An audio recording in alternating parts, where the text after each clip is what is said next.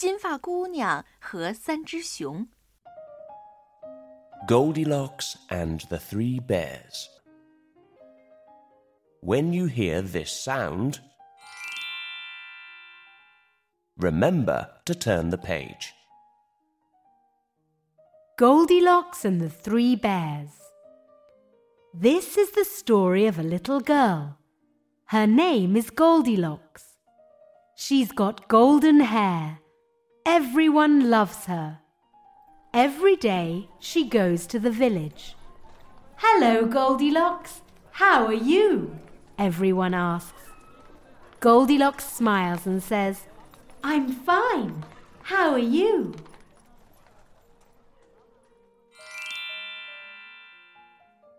Goldilocks is eating her dinner with her mother. She asks, Why is the forest bad, mother?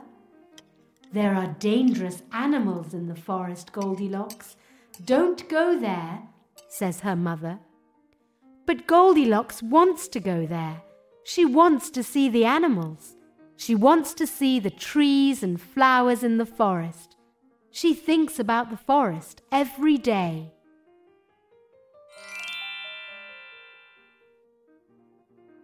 The next day, Goldilocks talks to her mother. Mother, I'm going to Alice's house, she says. But Goldilocks isn't going to Alice's house. She is going to the forest. The blacksmith sees her and he says, Hello, Goldilocks. Where are you going? But Goldilocks doesn't say anything. She walks quickly out of the village.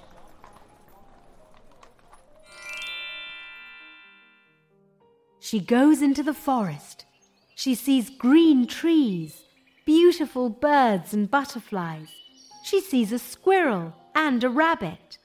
It's a beautiful forest, she says. It isn't dangerous.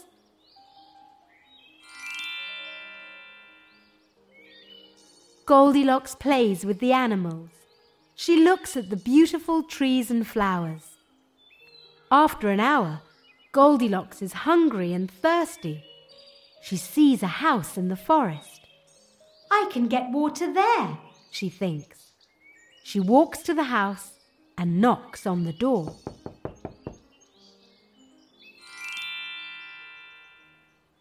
She listens for a minute and she opens the door. The house is nice and tidy. She looks in the kitchen. There is a table. There are three bowls of soup on the table. Goldilocks is hungry. She wants to eat the soup. Goldilocks eats some soup from the first bowl. It's very hot. She eats some soup from the second bowl. It's very cold. She eats some soup from the third bowl. It's very good. She eats all the soup. Now Goldilocks is tired. She wants to sleep. She goes to the bedroom. There are three beds. The first bed is very big. The second bed is very old. The third bed is very nice. Goldilocks sleeps in the third bed.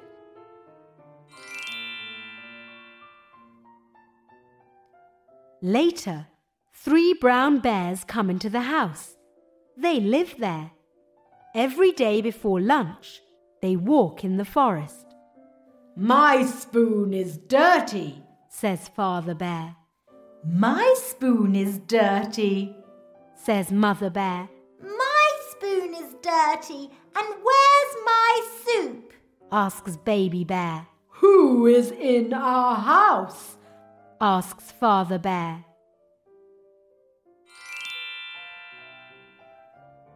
The bears go into the bedroom. My bed isn't tidy, says Father Bear. My bed isn't tidy, says Mother Bear. My bed isn't tidy, and there's a girl in it. says Baby Bear. Who are you? asks Father Bear. Goldilocks hears the bears. She wakes up. She sees the three brown bears next to her. Help! she shouts. What are you doing here? asks Father Bear. Ah, are you dangerous animals? asks Goldilocks. Dangerous? Oh no, we aren't dangerous, says Mother Bear. We're good bears, says Baby Bear. Goldilocks is crying. She wants to go home. I want to go home, she says. I want my mother. Mother Bear is very nice. She says, Don't cry, little girl.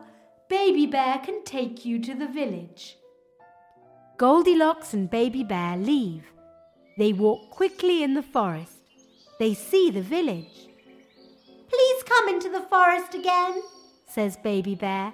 We can play. Goldilocks' mother is looking for her. Oh, there you are, Goldilocks, she says. She smiles and kisses Goldilocks. She is very happy to see her. Goldilocks tells her mother about the bears. They aren't dangerous, Mother. I want to go and play with them again, she says. Every day, Goldilocks says to her mother, I'm going into the forest. I want to play with Baby Bear. Her mother doesn't believe her, but she smiles and says, Yes, okay. Now Goldilocks and Baby Bear are very good friends. They play every day.